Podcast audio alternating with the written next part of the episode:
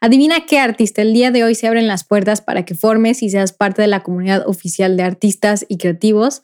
Así es, es el Art Club o el Club de Arte, que es exclusivo de Mancharte, donde podrás expandir tu potencial artístico que sabes que sientes. Yo, yo lo sé y como yo creo en ti, eh, aquí mismo te estaremos dando la inspiración que necesitas, que sabemos que es muy importante en el camino del artista y el creativo.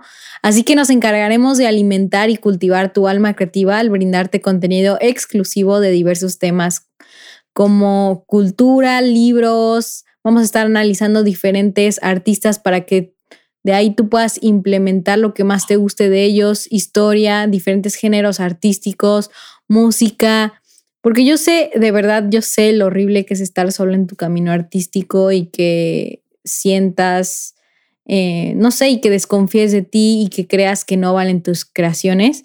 Pero aquí en esta comunidad no lo vas a estar. De hecho, van a haber muchos artistas así como tú. Y vamos a estar hablando a través de la plataforma de Patreon y también de Discord continuamente, porque queremos que te expreses, cuentes y publiques tu arte dentro de esta comunidad. Además de que aquí eh, vas a poder fomentar un criterio propio para que tus bases de artista estén muy bien fundamentadas a raíz y puedas así encontrar tu estilo propio y confíes muchísimo más en ti.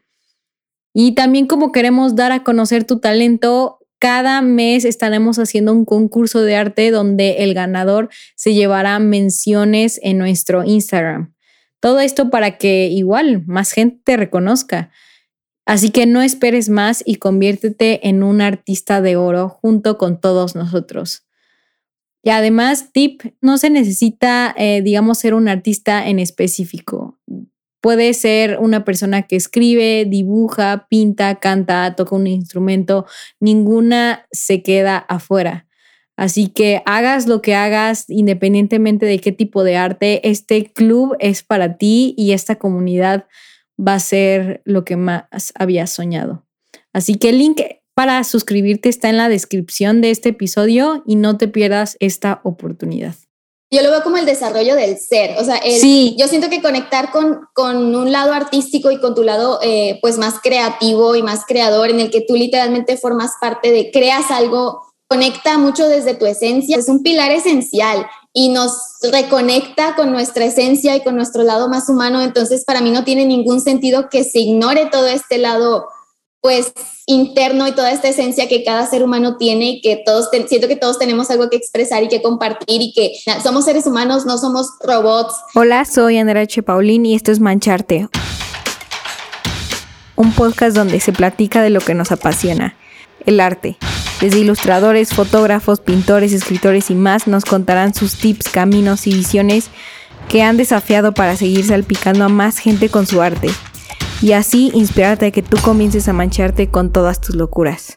Te invitamos a que te suscribas al newsletter de Mancharte que es completamente de gratis, donde te llegará eh, cada semana tips nuevos para alimentar tu creatividad. El link está en la descripción. La invitada especial del día de hoy es Zaira Ibarra. Ella es una bailarina y coach, obviamente de baile.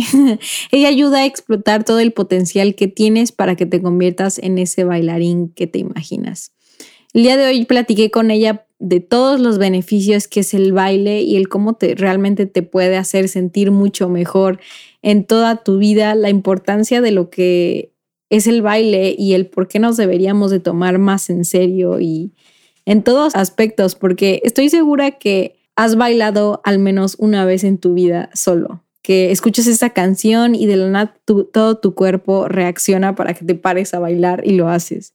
Entonces, yo creo que este episodio de verdad lo tiene que escuchar todo tipo de persona. No te lo puedes perder porque además hablamos sobre comparación, eh, salud mental y el cómo no ponerte el pie. Me refiero a no hablarte negativo, no estarte juzgando y el cómo el hecho de que tú tengas una mente muy positiva te puede ayudar incluso a convertirte a ser en artista que jamás habías creído.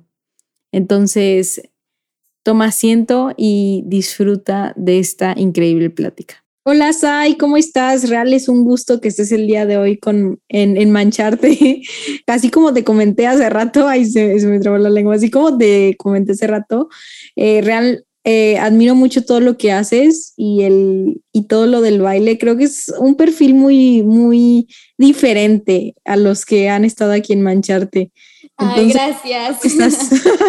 voy, a, voy a tomármelo como un cumplido. Deberías. sí, sí, sí. Eh, muy bien, muy contenta, gracias.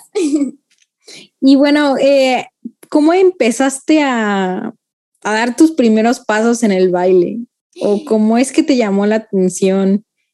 Pues, bueno, yo siento que es muy diferente cómo se percibe uno en el momento a viéndolo en retrospectiva, porque yo me empecé a tomar ya el baile como algo que yo podía hacer por ahí de los 12 años aproximadamente y fue justo cuando yo conocí el K-pop, que pues bueno, no sé si conozcas el K-pop, claro. está muy de moda por BTS y todo este género. En ese entonces yo lo conocí y en el K-pop se utiliza muchísimo todo este tema de que los grupos tienen sus coreografías y tal. Entonces, gracias a eso fue que yo conocí todo este onda, onda de pues de yo te querer también intentarlo, porque antes de eso, pues si acaso una, una que otra participación dentro de cosas escolares como folclore o cosas así, pero nunca me lo tomé como algo que yo pudiera hacer. Em, yo siempre me identifiqué mucho más con el tema de la, el dibujo y la ah, pintura. Sí, desde pequeñita yo siempre fui como más introvertida y, y, yo para mí el baile eso era como algo como para extrovertidos, algo, yo dibujo, yo, yo, yo dibujo, yo hago cosas así eh, a solas, sola con mi soledad, el, baile no, hasta que conocí el K-pop y justo así fue como yo empecé, empecé yo solita, como yo era muy introvertida, empecé bailando, era bailarina de closet, yo eh, me encerraba en mi cuarto y veía las coreografías y yo pues ahí intentaba hacer los pasos y, y así estuve, pues los, mis primeros años así comenzaron, yo solita, amateur, no sé cómo se le, se le diga, eh, viendo videos y viendo formas y poquito a poquito fue como creciendo mis ganas como de mostrarme más, de, querer hacer más cosas y pues ya a partir de ahí fueron surgiendo proyectos, pero yo creo que a lo mejor eso es otra pregunta, no sé.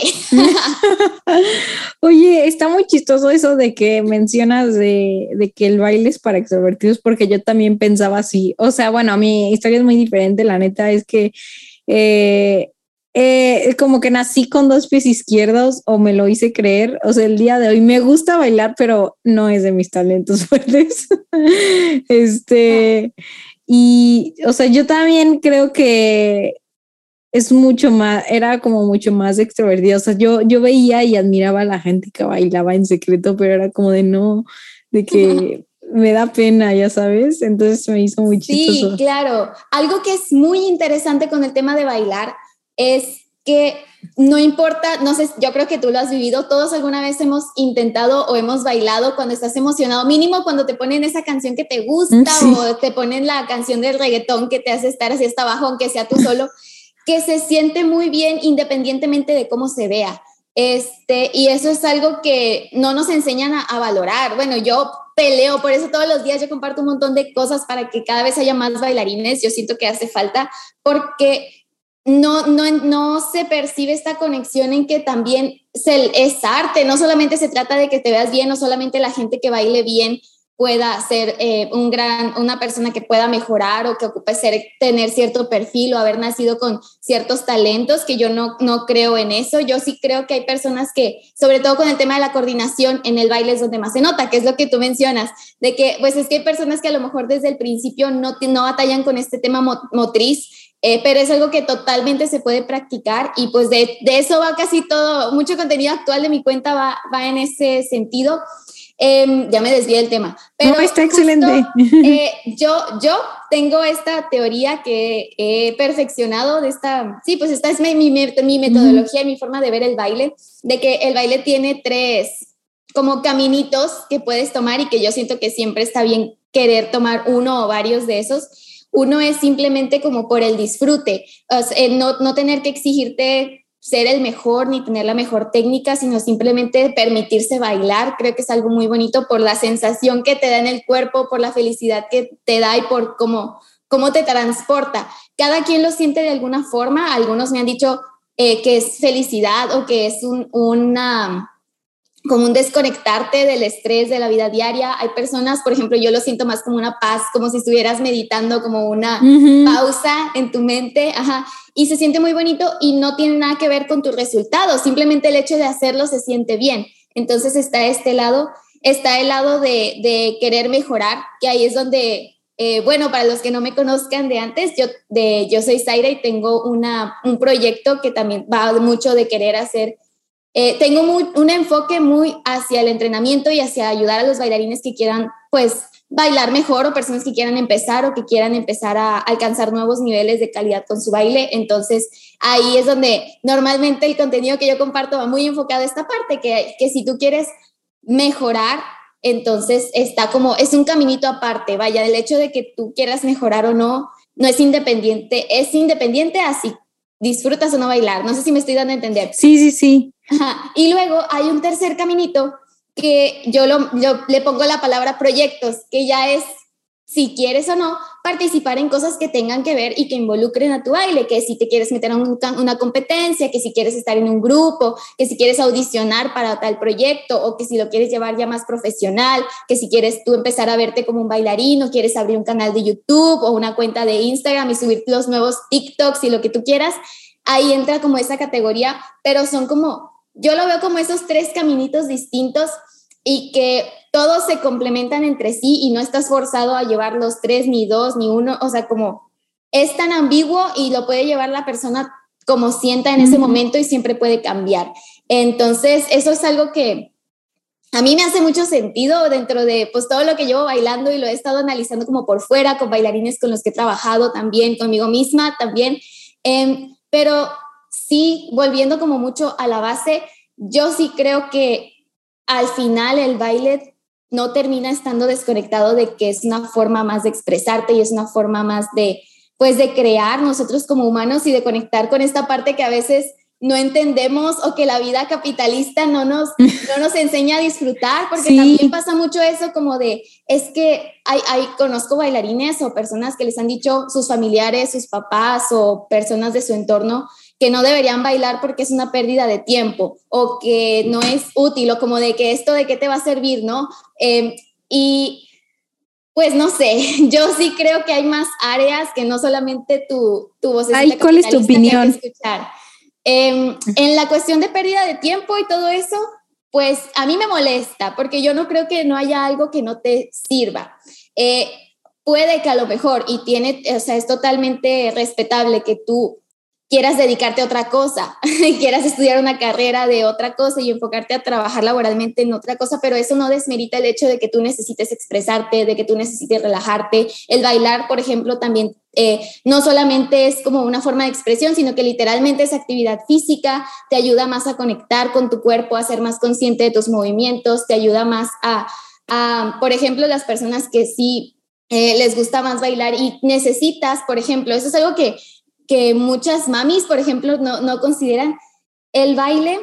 Nunca, actualmente no es una materia en la escuela, no es, em, no tiene mucho peso socialmente, como por todo lo que hablamos anteriormente. Entonces, algo que sí ayuda muchísimo, yo también lo viví, muchos bailarines lo hemos vivido, es que para poder bailar necesitas sí o sí ser organizado y saber trabajar tus tiempos y saber darte el tiempo y saber, ah, por ejemplo, trabajar en equipo si quieres estar en un grupo, saber eh, organizar proyectos si quieres participar en un concurso, en una competencia, saber organizar tus horarios para poder tomar tus clases. Em, todo eso también es algo que mm, no se ve directamente, pero Sí, o sea, yo creo totalmente en que las artes y pues en sí, aquí yo entré como actividades extracurriculares, pero las artes cumplen mucho con este sentido de conexión, de desarrollar habilidades que tú no, no uno nunca sabe que, que, en realidad sí te terminan sirviendo para el futuro, lo quieras o no llevar directamente esa área como algo profesional.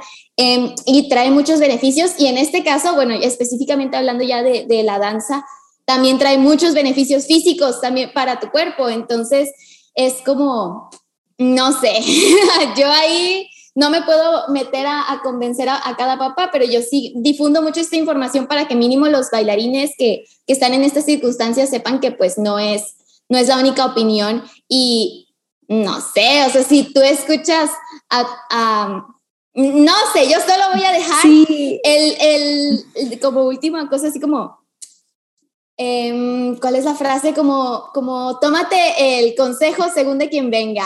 Ándale, eh, que igual es la frase de quien le quede el saco que se lo ponga o algo así.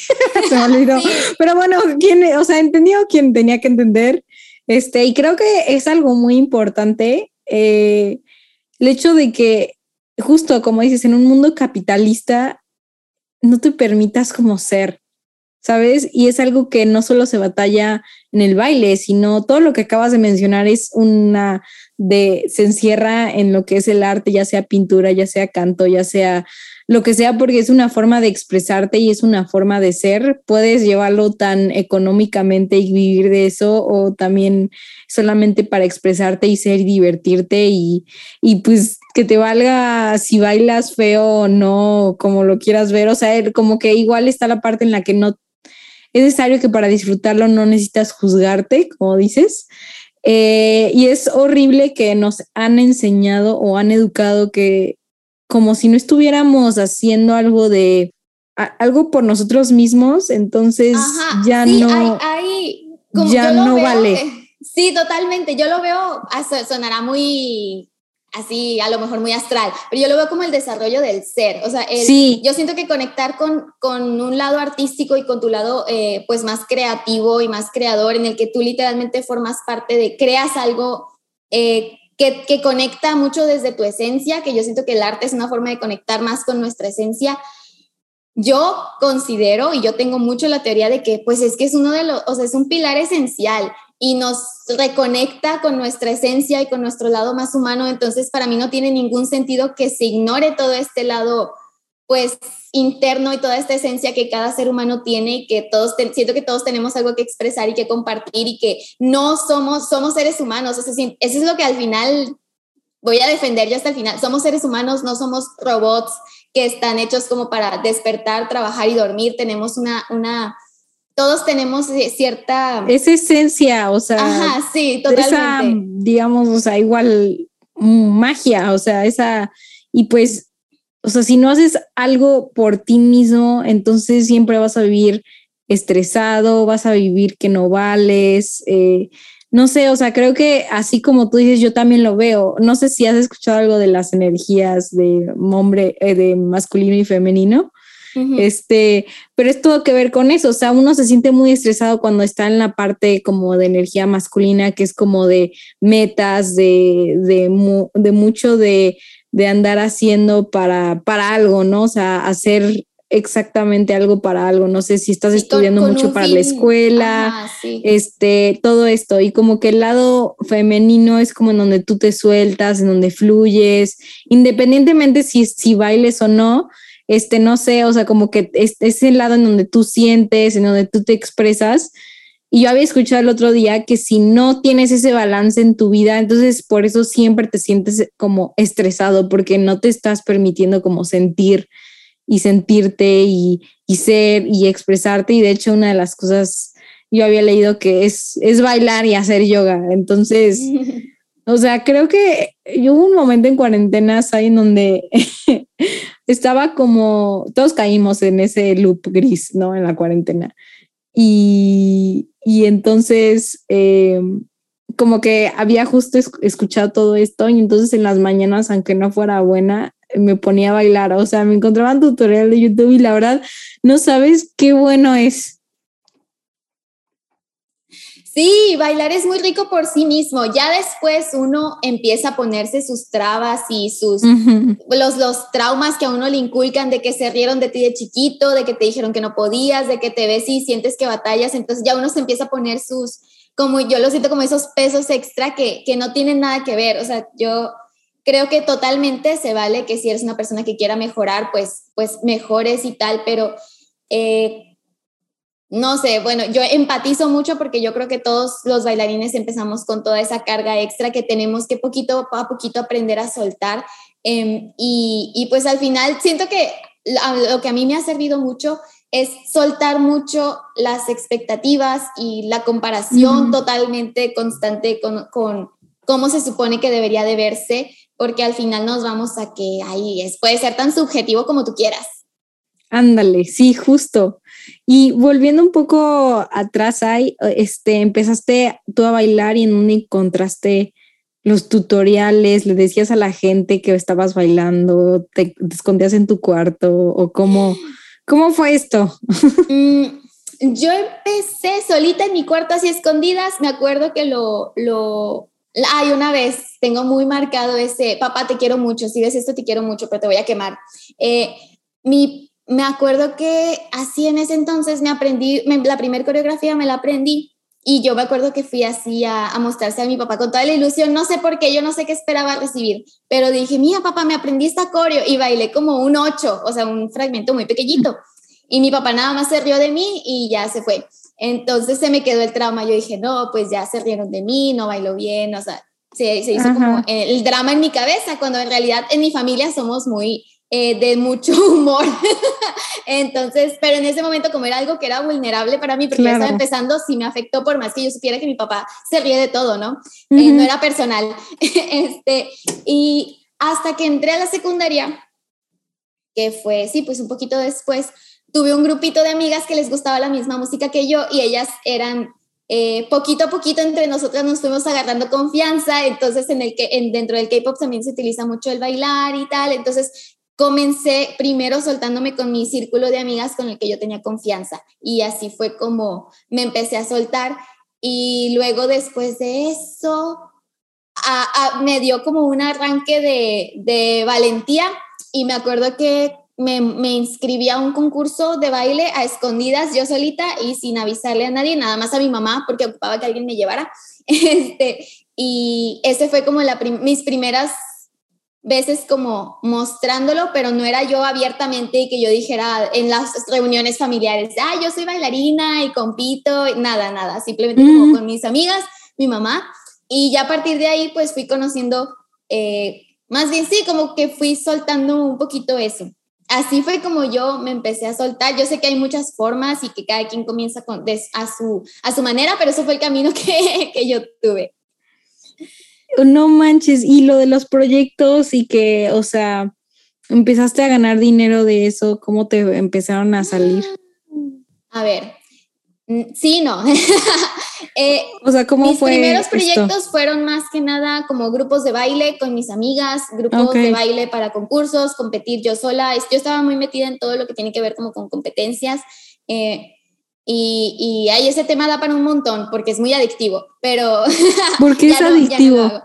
Ay, bueno, para los que no sabemos. Sí, sí, sí, totalmente. Las competencias de baile son un momento para uno que no está acostumbrado y que no es bailarín profesional, que no lo, no lo invitaban a escenarios, ni, ni tienes muchas formas de tú llegar a un escenario por tu cuenta, las, las competencias son una forma de tú tener ese escenario, más aparte pues estás compitiendo contra otros grupos, otros solistas y tal. Entonces es una sensación de adrenalina súper fuerte porque estás entrando en un montón de, de, estímulos de escenario, la tarima, las luces, te van a juzgar, tienes que echarle, o sea, muchas ganas porque luego si me equivoco y el drama y tal. Y luego aparte está toda la cuestión de que aparte, en los, como es un concurso, hay una jueceo y al final hay un premio. Entonces te da una, o sea, eh, bueno, yo, estoy, yo tomo capacitaciones para dar mis clases y estoy tomando actualmente un curso de pautas pedagógicas con una, eh, una psicóloga y mencionaba, o sea,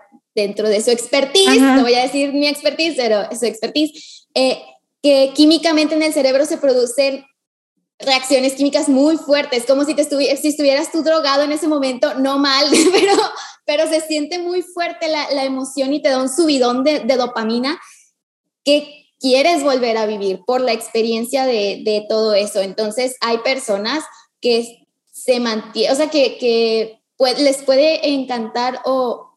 Sí, simplemente que se pueden mantener en ese bucle de decir, ¿y qué competencia sigue? ¿Y qué sigue? ¿Y qué canción preparo para la que sigue? ¿Y con quién me organizo? Y vamos, y vamos, y vamos. Y te, y te quedas como en ese bucle. Yo comencé así eh, pero aquí me va, me a dar risa, lo voy a decir así, así tal cual. A mí me daba mucha vergüenza yo siendo em, persona que no trabajaba porque a menor de edad estaba eh, pues hasta eso. pues las competencias requieren un costo de inscripción, costo de transporte, vestuario, eh, ir a ensayar. Este, también, por ejemplo, había grupos en los que nos juntábamos en lugares públicos, pero también había grupos que después dijimos, oye, pues es que estar aquí en el sol, nos estamos exponiendo a un montón de cosas, mejor vamos a buscar un, un, lugar que nos presten donde ensayar y pagar esa renta, o sea, son gastos. Sí, claro. Entonces, yo me acuerdo que ahí fue donde me salió mi primera espinita de que dije, yo no quería, no me veía como una bailarina profesional, pero yo decía, es que mínimo deberíamos encontrar una forma como, como grupo, porque estaba en grupos y tal, de que no fuera tan pesada la carga para nuestros papás. Claro, sí.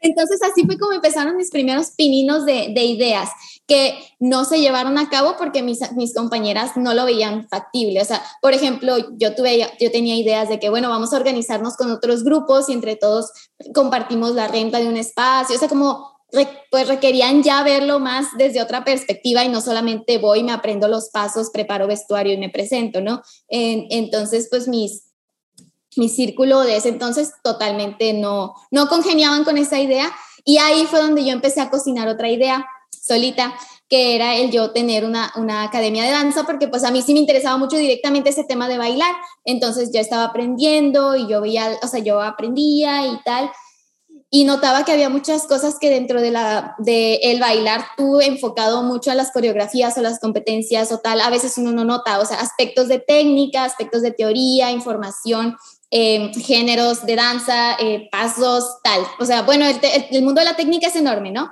Entonces, ahí fue en donde, donde yo dije, bueno, pues puedo, puedo comenzar por aquí. Y eso fue un proceso que estuve llevando ya un tiempo, vaya, como ir formulando cómo, cómo enseñar, cómo dar a entender esto y todo fue muy enfocado en el K-pop y ahí fue donde yo emprendí, fue el primer, tuve mi primer emprendimiento que fue una academia de danza aquí en mi ciudad, pero específicamente de Em, de K-pop, todo lo que veía. Yo enseñaba técnica de baile. ¿Y cuántos años tenías ahí? K-pop tenía 18, actualmente tengo 23. Ah, yo voy a cumplir 23 en un mes. felicidades! este, entonces, a los 18, me acuerdo que estaba más chiquita, pero sí me quise esperar a tener 18. Eh, fue cuando yo empecé. Eh, y pues la verdad se hizo muy viral en ese entonces tiene ya unos cinco años, pues no era algo común. Actualmente, bueno, en, yo he notado que ya en varias ciudades el término de clases de baile con K-pop y eso ya se utiliza más, pero en ese entonces fui un meme total. Yo publiqué mi aviso de clases de baile K-pop y todos, jajaja, ¿qué, qué, qué, qué vas a enseñar? El tutorial está gratis en YouTube, cosas así, ¿no? Eh, cuando pues en sí yo, yo sé que los, las los coreografías están ahí, yo, yo vengo a enseñar como lo que, lo que uno no alcanza a ver con las coreografías. Claro. Entonces así fue como empecé. Em, ¿Cómo te fue en, en, en esa academia? eh, eh, depende en qué área, porque, por ejemplo, eh, yo estaba, yo entiendo que estaba muy chiquita y hay cosas que actualmente ya comprendo de este mundo capitalista que en ese entonces no sabía observar, que eran, por ejemplo, tuve que aprender a darle valor al trabajo, que, que eso también cuesta, que no porque sea baile significa que debería ser gratis o debería costar muy poquito. Em, también el cómo aprender a, filtrar clientes, todo ese tema se aprendió. Económicamente fue un show, yo no lo volvería a tener, la verdad, porque este, por cómo administrarlo, porque al final termina siendo un tema de servicios y si uno como bailarina, que es una actividad física, uno no puede dar solita todas sus clases ni hacer todo solita porque pues te, te mueres ahí físicamente. entonces, claro. Entonces había que tomar en cuenta muchos otros aspectos y, y pues todo el tema de administrar, por ejemplo, las academias, eh, uno no voy a generalizar porque yo siento que pues hay de todo, pero en, en, el tema de academias normalmente se ve mucho el tema de que tienen que presentarse los alumnos. Entonces no solamente era como enseñar baile, sino que ya era organizar eventos, organizar competencias donde los alumnos se presenten. Eh, me tocó preparar equipos para que fueran a competencias externas.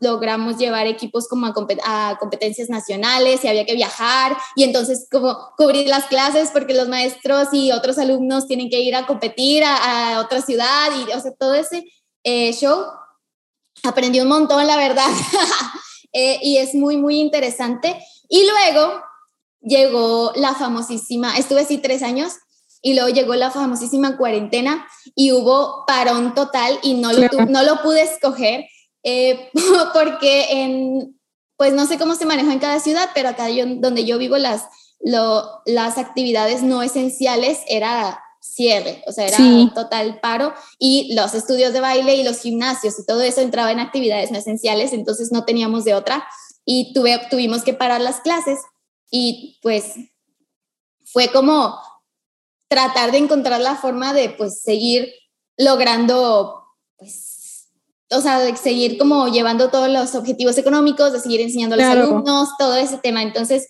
fue un, ahí, ahí fue donde yo aprendí que tengo que hacerle caso a mi intuición sí o sí, porque desde como un año antes yo ya tenía la idea de, de tener algo online que pudiéramos sí, ya, ya estaba el espacio, rentaba un estudio, teníamos como algunas formas, pero pues el tiempo y la cabeza no daban, ¿no?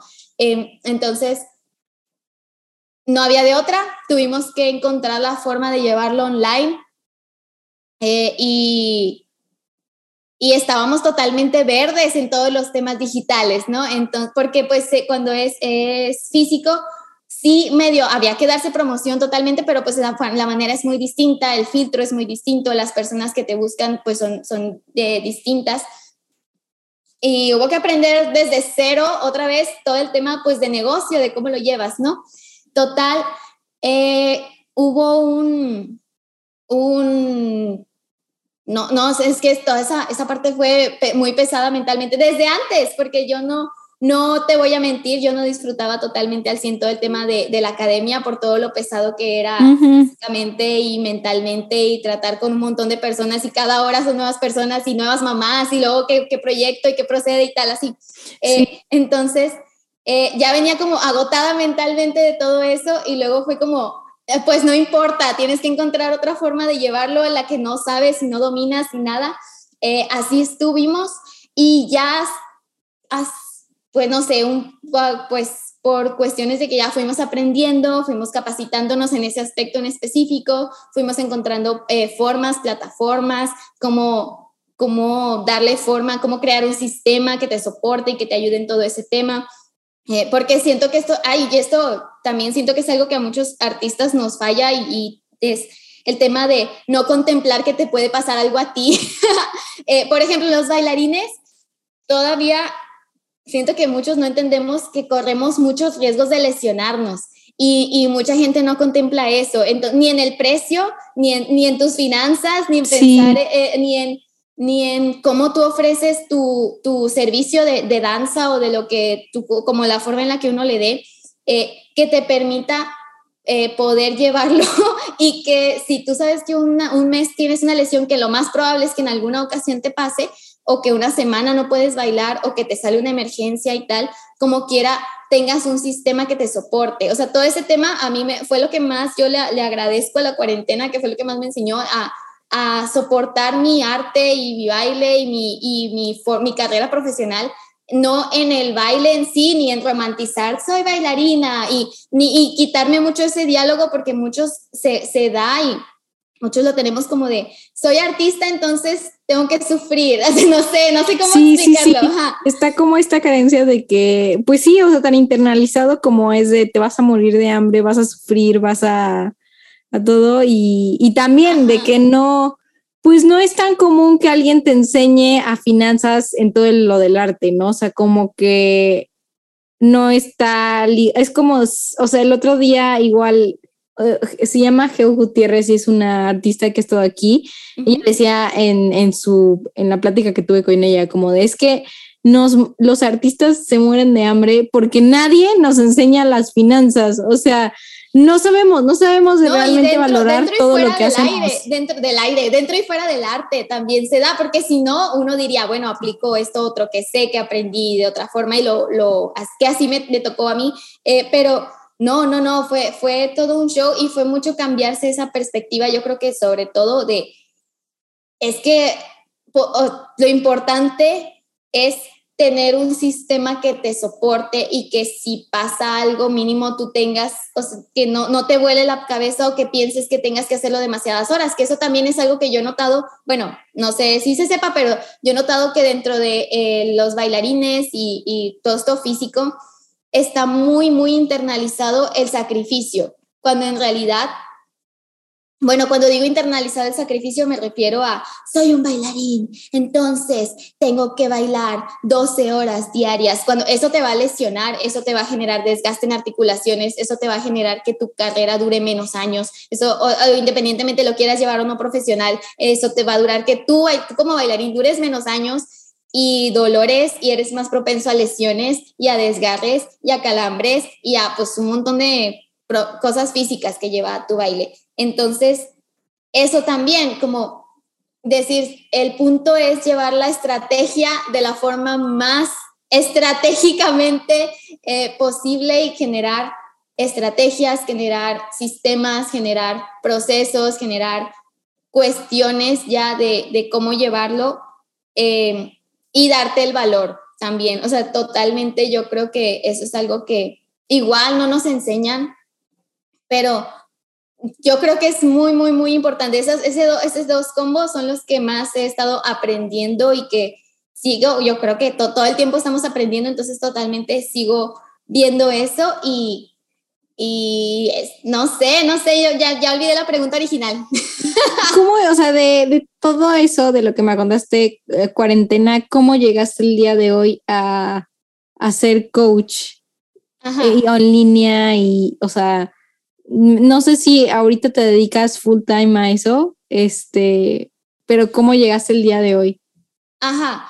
Bueno, yo actualmente me siento como un mix de ambas porque yo no, a mí me encanta enseñar, de, de o sea, realmente me encanta enseñar eh, y me encanta aprender y me encanta dar herramientas, pero también acepto que tengo este lado que se ve como, como artista yo también, ¿no? Entonces yo también quiero vivir experiencias, quiero hacer cosas y las, las hago, tengo como esta mix entre los dos y por eso también abrazo, o sea, actualmente, no sé cuándo estén viendo esto, pero a fecha de hoy en día acá en mi ciudad ya se reabrieron las cosas, ya está todo más nueva normalidad, no sé cómo se le diga, más normal. Sí, sí, sí. Este, y pues decidimos no volver a, a, abrir este, la academia para poder dos de dos, o sea, para cumplir con esos dos objetivos, que el primero era poder ayudar a más bailarines en más formatos, en más ciudades, siendo flexibles con los, con los horarios que cada bailarín tenga. Yo considero que el, entrenamiento se tiene que ajustar a la vida de cada quien y no tú querer eh, forzarte a cumplir con un estándar de cómo debería de ser el mejorar o cómo debería de ser el aprender.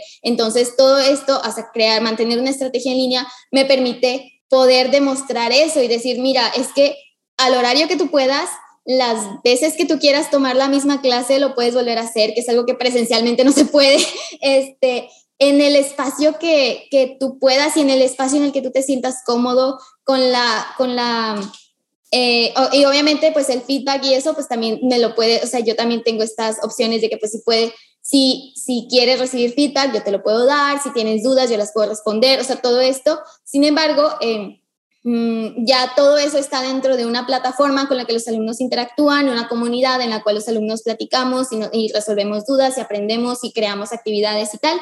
Eh, pero todo eso se dio, pues fue como paulatinamente aprendiendo y, mejorando, como el detrás de escenas, ¿no? Este, el mejorar, eh, pues siento que lo que se ve y lo que no se ve, porque dentro de lo que se ve, pues uno ve, ve reels y ves TikToks y ves contenido y ves tres tips para mejorar y ves eh, mi baile, por ejemplo, no sé, o ves, pues uno ve lo que comparto, ¿no? Y se da como una idea la verdad es que yo no sé porque yo lo creo, pero yo tengo esta teoría de que uno pues no ve, no ve uno el panorama completo, pero pues detrás de eso tuvo que, se tuvo que aprender a generar estrategias de manejo de redes sociales, estrategia de cómo administrar, eh, de qué forma es la más óptima para poder llegar a más personas, cuál es la forma más óptima para poder eh, dar la información, también aprender a soltar muchísimo como que no pasa nada, porque algo, no, no sé, no sé explicarme, pero en el tema de, de arte, yo siento que siempre va a estar, ah, no siempre, perdón, de que muchos podemos llegar a tener esta espinita como de qué tanto muestro, qué tanto no muestro, qué tanto comparto, qué tanto no comparto. Em, y es soltar mucho eso porque siento que al final nadie puede, nada, ningún reel, ningún TikTok, ningún, ningún, nada puede compararse con el hecho de que alguien adquiera algo tuyo. O sea, tu pieza, tu obra, tu, eh, tu tú, en mi caso, pues una, una, una clase, un entrenamiento, eh, son, es la sensación, yo, yo creo mucho en la energía.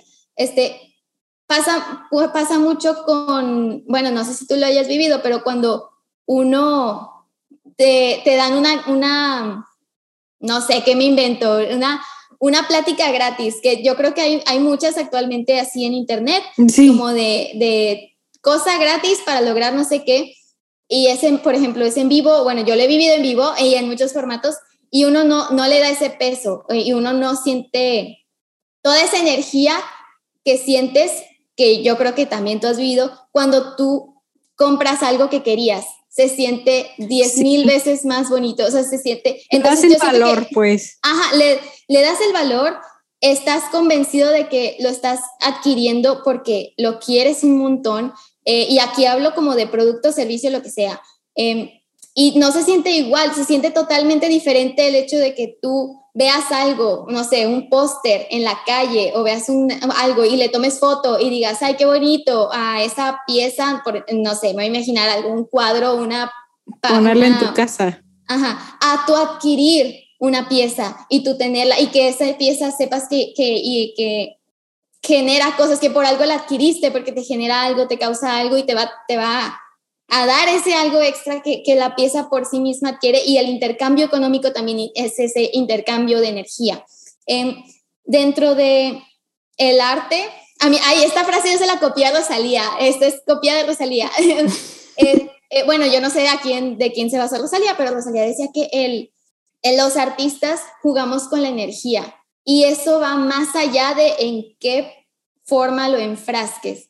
Y no, no nos enseñan eso, o sea, como artistas dentro de las clases, porque bueno, yo, yo pensaba que yo me iba a dedicar a ser ilustradora o diseñadora gráfica y de hecho llevé técnicas, llevé mucho proceso de, de mi carrera profesional en, basada en lo gráfico y en la ilustración.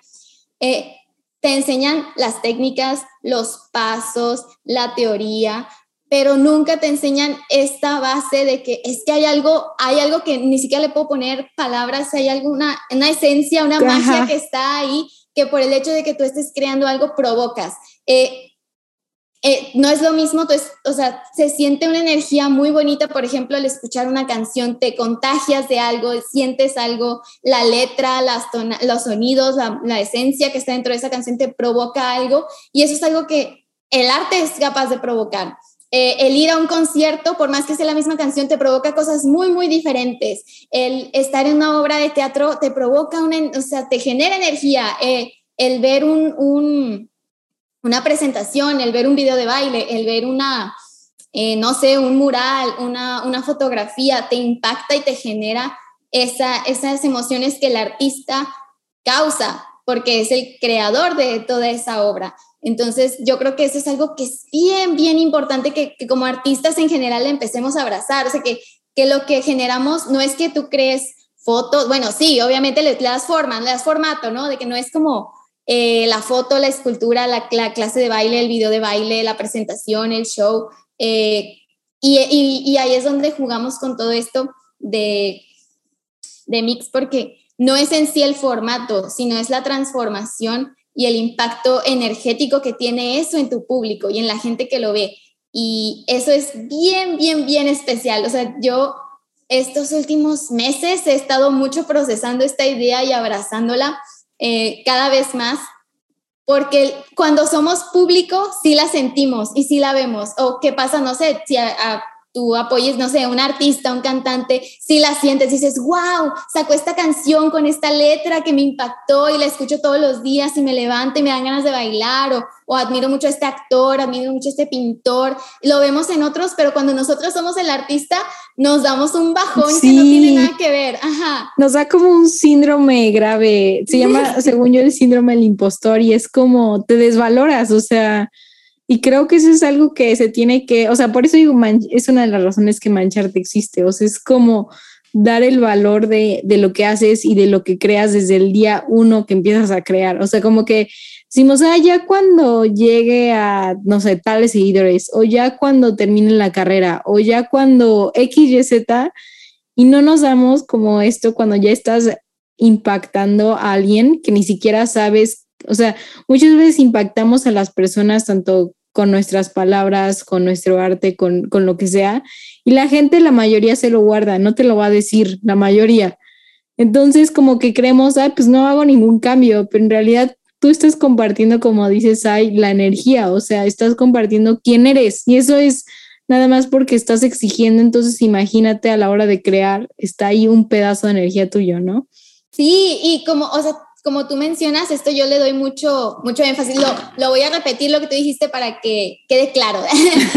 no importa ni cuántos años lleves haciendo lo que, o sea, bueno, en mi caso el baile, pero lo que lleves haciendo, ni qué tanto sepas, ni la carrera, o sea, eh, totalmente es, es, independiente a eso. O sea, hay trabajos de, de bailarines y de artistas y de cantantes que no van a tener el máximo grado de estudios para para poderte causar algo. O sea, yo no veo que en los Grammys, que en los Oscars te pidan de que, ¿dónde está tu Solamente personas con maestría son las que pueden ganarse un, un, un Grammy, un, lo que tú quieras.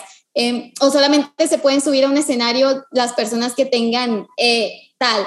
Eh, no, o que, sí, sí, totalmente. Obviamente puede haber audiciones y todo ese tema, yo no, no hablo de eso, sino en el impacto energético que puedes, que puedes tener. Em, y, y, normalmente siempre pensamos que nos falta algo, o sea, como que siempre decimos, no, cuando ya lleve, cuando ya sea una bailarina que lleve no sé cuántos años, y cuando ya sepa tal, y cuando me aprenda no sé qué, y cuando me gradúe de la carrera, cuando empiece la carrera, o sea, y, y uno lo va postergando, o sea, uno no se da cuenta de que está atrapado en un bucle que te puede durar toda la vida si tú quieres. Y si te lo propones, te la puedes pasar posponiéndote porque siempre vas a sentir que te falta. Y algo que los artistas tenemos que luchar sí o sí todos los días es con nuestro propio perfeccionismo y con nuestro propio... Todos los días sentimos que nos falta. Y eso, y eso es, es algo que no notamos desde el exterior porque vemos trabajos publicados, vemos canciones, vemos cosas publicadas y decimos, ay, es que ellos saben, es que ellos... Pero en sí ese mismo trabajo publicado tuvo que ser sacado de ese bucle de perfección. O sea, la, no, la ilusión que nos genera la perfección es que si le echáramos más ganas, si le dedicáramos más horas, si le perfeccionáramos más, se vería, llegaríamos a ese nivel de perfección, pero en sí la perfección por sí misma no se puede alcanzar. Entonces nuestro trabajo como artistas es darnos ese parón. Yo tengo una regla del 80% que yo creo que ya, no, yo no la inventé, no sé dónde, dónde, dónde la agarré, pero decía que tu trabajo se publica cuando tú sientes que está en un 8. O sea, porque siempre vas a querer llegar al 10 y te puedes tardar años, meses, las semanas que tú quieras ponerle, tratando de perfeccionarlo, pero el, la, no, no es cliché, no sé, como las, las, el sesgo de la perfección es que nunca vas a llegar. Entonces, mejor publica tu trabajo con esos detallitos que a lo mejor solamente tú vas a notar y que la gente no se va a dar La gente va a decir como, ah, ok. Ajá, sí, este, Ni lo había tiene mucho más valor, sí, y tiene mucho más impacto hacer eso 10 veces y tener 10 proyectos publicados en lo que tú ves un 8, o que cada vez vas a ir perfeccionando porque tu estándar de 8 no va a ser el mismo cuando empiezas que cuando ya llevas un, año, un año completo publicando cosas en un estándar de 8, se va perfeccionando, solo que no te das cuenta. Este, y es muy, muy, muy distinto tanto el, el impacto que tienes en la gente comparado con no hacerlo, eh, como el, el, hecho de que tú vas perfeccionando cosas que uno no se va dando cuenta. Eh, por ejemplo, los, los artistas no solamente tenemos que perfeccionar nuestra parte de la, obra o de la creación o de mi baile o mi, canto, mi, mi, manejo de instrumentos musicales, sino que también está, quieras que no, el aprender a manejar tu marca, aprender a cotizarte, aprender a trabajar con clientes, aprender a, todo lo que mencionaba de sistemas, el cómo yo me posiciono como un artista, qué tipo de proyectos quiero crear, este, todo eso son cosas que solamente el empezar a publicar y a ponerte esas metas eh, y, eso, y hacer las cosas imperfectas, solamente ese tipo de experiencia te permite llegar a eso, eh, que al contrario de darle solamente el enfoque a, a mejorar tus habilidades, no te da, o el estar esperando a que te faltan cosas para mejorar, no te dan. Es un mundo de diferencia. Creo que, o sea, así como lo dices, lo del 80-20, no sé si lo dijo este Roberto MTZ, el de creativo, pero... Quizás. Algo así, yo igual ya lo había escuchado y tiene toda la razón del mundo. Yo creo que sí, porque yo compré su libro. Está muy bueno, por ah, cierto, el de ah, creativo. Ándale bueno, créditos a Roberto si es que lo mencionó. Gracias. Creo que, o sea, tiene toda la razón del mundo. Al final igual hay una frase de una obra de arte jamás va a estar terminada, ¿no? Entonces, tú le puedes seguir poniendo más pintura, tú le puedes seguir poniendo más pasos, tú le puedes poner, seguir poniendo más dificultad, pero aún así, pues si estás esperando y siempre vas a hacer la obra capaz y ya nadie la ve, ¿no? O sea, y, y ya no te sentiste nunca satisfecho contigo o publicaste una, o, sea, la cantidad que se publicó fue muy distinta. Ajá, o sea, creo que hace toda la, toda la diferencia del mundo y es, está súper cañón eso. Y Sai, oye, ¿cuál es, ¿cuál es como tu sueño en base a, al baile? O sea, ¿en dónde sería como algo que quieres lograr en, en la vida? Ay, esa, mi crisis profesional tiene poquito, voy a ser, voy a ser muy honesta, hace poquito, un par de meses, no sé, o menos, no, sí, como un par de meses, tuve una, una crisis profesional justo por eso mismo, porque yo no veía como esa claridad en mi futuro que decía, es que me encanta ser maestra, pero al mismo tiempo también me encanta, pues yo misma bailar y yo misma crear y, y tener ese lado artístico, entonces yo defino mi futuro y lo que veo y lo que vendrá, porque yo estoy vibrando alto, yo sé que en eso, en eso estoy, Vaya, estoy perfeccionando aún más, es abrazar más que mi faceta como, como, como Zaira tiene estos dos lados, o sea que no, no tengo que sacrificar uno para tener el otro, este, sino como encontrar mi manera, que pues va a ser, ahí verán cómo, cómo se va a llevar, pero tiene estos dos lados de, de generar, yo como, como bailarina, abrazar mi lado que le encanta bailar, abrazar mi lado que le encanta aprender, abrazar mi lado que le encanta generar experiencias y subirse a escenarios y grabar videos y estar en proyectos y participar en, en, cosas que me involucran a mí eh, ejecutando y bailando. y también abrazar mi lado que, que yo sé que me encanta, que también es convivir y enseñar a otros bailarines, enseñar lo que sé. algo que yo tengo muy, muy, muy en cuenta a la hora de, de enseñar es que yo comparto todo lo que a mí me hubiera gustado que alguien me enseñara, que me hizo el camino, que, que, que, cuando uno no sabe, pues no, no, no ves, que a veces cuando uno está en ese proceso de querer crecer como bailarín, y yo digo crecer como bailarín porque no es como que solamente domines como la técnica y tal, sino que es todo este desarrollo del mindset, de, son un montón de aspectos, ¿no? Pero enseñar y mantener mucho esta, esta, estas dos versiones de decir, es que para eso yo también quiero vivir esas experiencias, para decirte, oye, sí se puede, mira, mira lo que está, lo que se está logrando, mira, este, te voy a explicar la forma más fácil de llegar porque ya me tropecé 10 veces para que tú solamente llegues directito, este, y, y brindar toda esta información, brindar herramientas y siento que al final también lo que se busca es, es como que las dos cosas congenien y yo creo que al final lo, la inspiración es algo que siempre va a estar en conjunto en ambos lados, el, brindar inspiración, el brindar motivación, el brindar esa energía y el que haya mucho, mucho más baile en general, que yo creo que nunca viene mal. No, claro que no.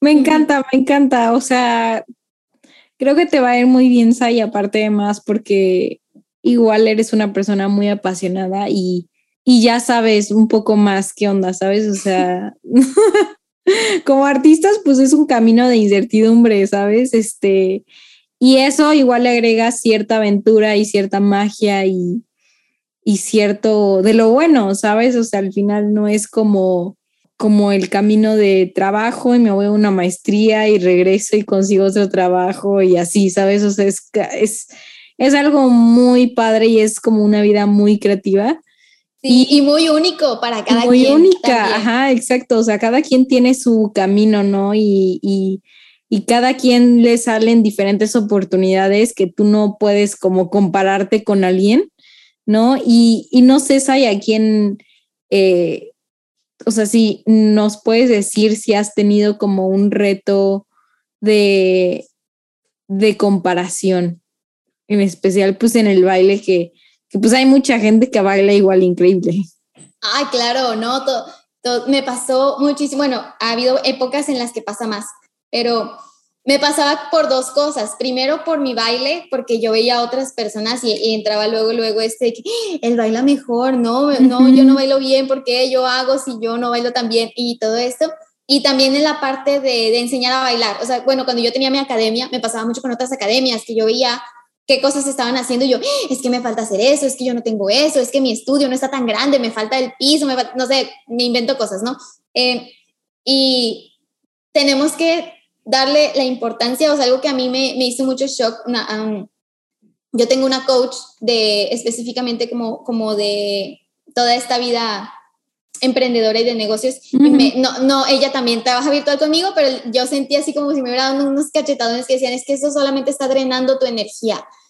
Y eh, me, me, hubo dos cosas que fueron las que más me ayudaron a hacer ese clic y que yo le, le agradezco un montón y ya las absorbí hasta más no poder y en eso todos los días me, las, las, las trato de internalizar todavía más, que es que en primera puede haber N cantidad, X cantidad de artistas haciendo lo mismo que yo. Yo sé que no soy la única bailarina en el mundo, que entonces totalmente tiene sentido que por lógica haya alguien que baile mejor que yo y que haya muchas personas que bailen mejor que yo, pero la... Mm, ¿Cómo lo explico? La forma en la que yo lo quiero llevar va a ser única y no se puede comparar. La forma en la que yo quiero llevar mi baile no se puede, no se puede comparar. Eh, las, los clientes con los que yo quiera trabajar van a ser muy distintos a los que la otra, persona que tenga otro trasfondo, otra, otra mentalidad, otro gusto musical también van a ser distintos. Eh, la persona, vaya, si tú tienes, está, está Zaira y está X otra persona, no, no trabajamos de la misma forma, no trabajamos en los mismos formatos, los mismos proyectos, no pueden ser exactamente iguales. Y aunque fueran dos personas que trabajan exactamente iguales, la personalidad de las personas también, la, lo repetí, la personalidad de cada quien es, es distinta y no es comparable. O sea, hay, no solamente se trata de que también bailas, sino que uno como persona, y, y, no, lo, no lo abrazamos mucho, o sea, uno como humano y como un artista humano termina siendo una forma muy única, muy, muy, muy única de expresarse, de trabajar, de pensar, de qué filosofía, con qué marcas trabajas, con qué marcas no trabajas, con qué música trabajas, con qué música no trabajas, cuál es tu ética laboral. Esto, o sea, hay un, tu personalidad, tus gustos, eh, qué tipo de personas vibran contigo y se, vienen, se ven atraídas por ti y no puedes, no, no, no hay forma de comparar. Eh, y, por ejemplo, yo siento que en los cantantes así se puede notar mucho, o sea, vas a tener, tú ves la, ves la, ves, hay muchos cantantes que están de moda y por más que estén de moda, no son comparables, por más que estén en el mismo género, o que todos sean artistas pop, o que sean de reggaetón, o que sean de no sé qué, no, no, o más bien si tú ves como en cantantes, que yo siento que es donde uno más, yo siento que los cantantes son como que uno los ve mucho como, como íconos, no son comparables por sí mismos. O sea, tú no puedes comparar una Lady Gaga con un Bad Bunny, con una Beyoncé, con una Rihanna, con una quien tú claro, Rosalía. No. no, son, no son comparables porque son seres humanos únicos y, y diferentes, como dirían. este, y uno tiene que entender eso también, con, que con, con, uno mismo pasa igual, no solamente con las celebridades, ni con los famosos, ni con los artistas que tienen acá premios y, y tienen muchas mueve muchas masas y millones de seguidores y lo que sea, sino que uno también es así de único y no tiene sentido compararse. Eh, y lo mismo con la cuestión como ya más enfocándose a lo profesional y a lo laboral, pues es que es, totalmente igual y, y, lo contraproducente que termina siendo el compararnos porque entramos en un... Cuando nos comparamos, yo creo que lo más común va a ser que siempre salimos perdiendo. Entonces, no solamente se trata de que terminas comparándote y ya, sino el desgaste energético que eso genera, el bajón de autoestima que te generas tú solo, el, el como el diálogo que sin querer te empiezas a instalar y que, bueno, yo, yo lo vivía mucho, yo sé que cada quien tiene sus palabras, pero siempre está como el eh, que es que otras personas bailan mejor que tú, es que te falta, es que no sabes, es que mejor no lo hagas, es que déjalo de hacer, o sea, no sé, cada quien tiene sus, sus palabras, que justamente este comparación constante te genera y tú te la generas sola. Yo creo que los artistas ya de por sí tenemos que trabajar, tenemos que luchar mucho con que nos lo digan otras personas y tú tener que trabajar, o sea, yo siento que es mejor tú trabajar en tu autoestima para que cuando alguien te llegue y te lo diga,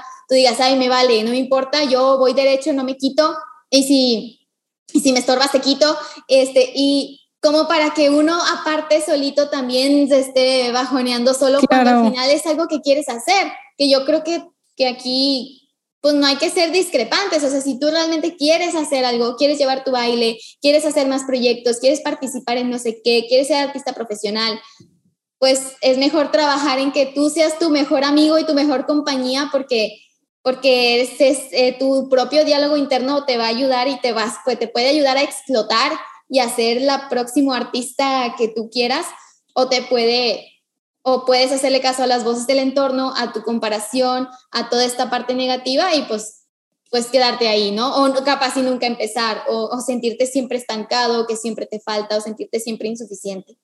Claro, sí, creo que concuerdo mucho y más porque, o sea, si ya hay obstáculos afuera, como por qué tú vas a ponerte el pie, ¿sabes? Este, yo sé que a veces es muy difícil, pero leí el otro día un libro de los cuatro acuerdos y justo dice como de, sé impecable con tus palabras y el diálogo contigo mismo es de que base, porque todo el tiempo pues estás, o sea, como dices, o, te pones el pie o realmente eres tu escalón, ¿sabes?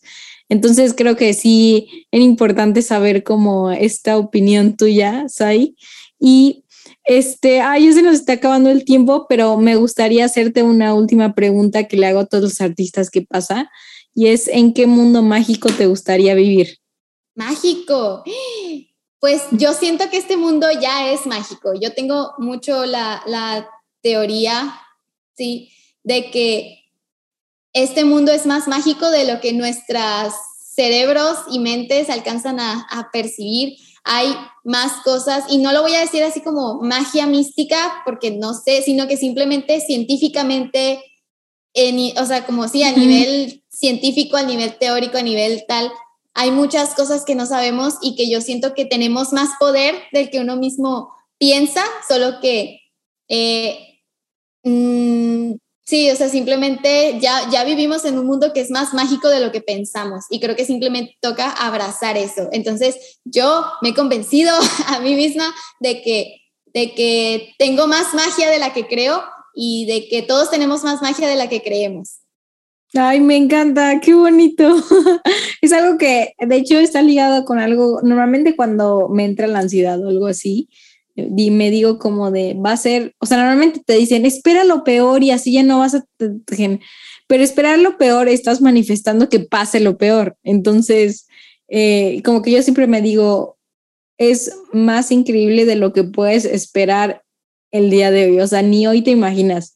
Y me ha servido en todas las veces que me digo eso, entonces yo creo que lo del poder es cierto. o sea, es que al final yo yo tengo, yo sigo mucho esta postura, ¿cómo se le llama? Creo que es existencialista, o sea, dentro de la filosofía, de que en sí como, como seres humanos nunca vamos a poder tener una visión como realista, totalmente objetiva de nuestra propia realidad. Entonces, pues, ¿por qué mejor si ya sabemos que somos humanos, que vamos a tener creencias, que vamos a tener sesgos, que vamos a tener, este, pues, como Sí, pues ciertos filtros, o sea que no vamos a poder ver la, la, vida totalmente como es, ni por, ni por, o sea, por limitaciones tecnológicas, por limitaciones de información, por limitaciones de, de tu mismo cerebro y tu propio diálogo y tal. Pues entonces, ¿por qué no mejor jugar con eso y tú mismo ver qué magia puedes crear con cambiando y tú mismo en lugar de tú ser víctima? No, la palabra víctima es muy fuerte, pero en lugar de tú no escoger eh, con qué filtro ves las cosas, tú escoger con qué filtro quieres ver las cosas. Sí, claro, o sea, mejor cree lo que, lo que te ponga en favor, o sea, o sea, lo que mejor cree lo que te sirva más. si ya ni sabes cuál es real, es la verdad absoluta, mejor algo que te sirva, ¿no? Ajá. y ¿sabes en dónde la gente te puede encontrar? Ah, claro. Bueno, yo estoy en todas mis redes, bueno, las que más uso son Instagram, TikTok y YouTube, pero en esas me encuentras como Zaira Ibarra, Z-A-Y-R-A, guion bajo, Ibarra. guion bajo. Pero yo creo que si buscas Zaira Ibarra, así donde sea, pues igual voy a salir yo y espero que les guste mucho el contenido. Me enfoco muchísimo, pues obviamente, en, en mostrar todo este lado artístico mío y también eh, comparto un montón de información, de tips, de consejos, de clases para eh, bailarines, para personas que quieran crecer en este lado como bailarines y como artistas. Entonces, si alguno de esos dos lados les interesa, y, y pues síganme por allá y cualquier cosa platicamos por allá. Perfecto, muchísimas gracias Ivy por estar el día de hoy con nosotros. Gracias a ti, nos vemos. Si te gustó este episodio, por favor, compártelo para que seamos mucho más en esta increíble comunidad. Además, quiero saber tu opinión. Envíame un DM arroba mancharte podcast. Quiero saber qué artista te gustaría para el próximo show.